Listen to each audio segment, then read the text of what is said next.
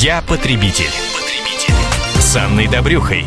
В разгар сезона отпусков в почте комсомолки традиционно много вопросов о том, как воспользоваться нашими правами на заслуженный отдых. Самые актуальные вопросы из практики мы разбираем с руководителем правового направления Центра социально-трудовых прав Елены Крючковой. Елена, здравствуйте. Добрый день. И очередная история из практики от э, Ларисы, которая прислала сообщение на сайт комсомольской правды kp.ru.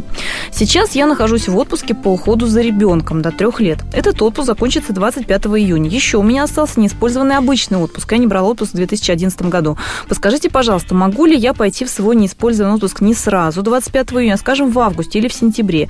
Или, как я слышала, чтобы получить обычный отпуск вне графика, его обязательно нужно присоединять к отпуску по уходу за ребенком. Но вот очень интересный типичный вопрос. Алина, давайте для начала поясним, что это за правила присоединения отпусков? Такое действительно существует?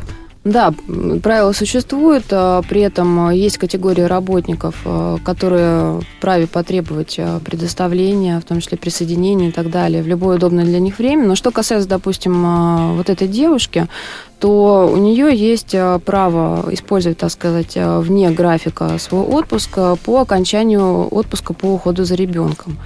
Вот. Что касается второй части вопроса, то есть если у нее, допустим, право пойти в любое время, но не после отпуска по уходу за ребенком, то нет. То есть данная категория работников, они не относятся к тем категориям, которые могут использовать отпуск любое удобное для них время по их желанию.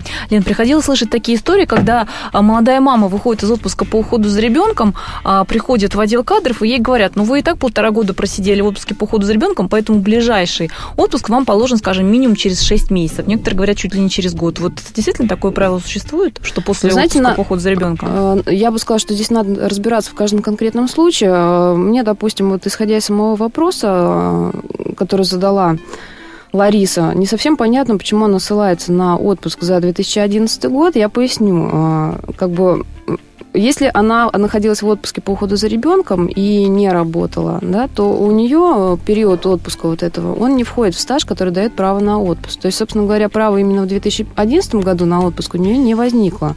Вот. Другое дело, если она, находясь в отпуске, работала на условиях неполного рабочего дня, тогда да, тогда право возникло, и она может э, пойти в отпуск либо сразу же после окончания своего, скажем так, э, детского да, отпуска, вот, либо уже идти по графику, утвержденному работодателем. Ну, а я также хочу напомнить, что если во время отпуска по уходу за ребенком вы э, умудряетесь еще работать на условиях неполного рабочего дня, либо на дому, это все официально зафиксировано, то вы э, не только включаете, так сказать, стаж своего отпуска этот период, но и также сохраняете право на получение пособия по уходу за ребенком. Безусловно. Вот эти нюансы стоит иметь в виду. А с нами была руководитель правового направления Центра социально-трудовых прав Елена Крючкова.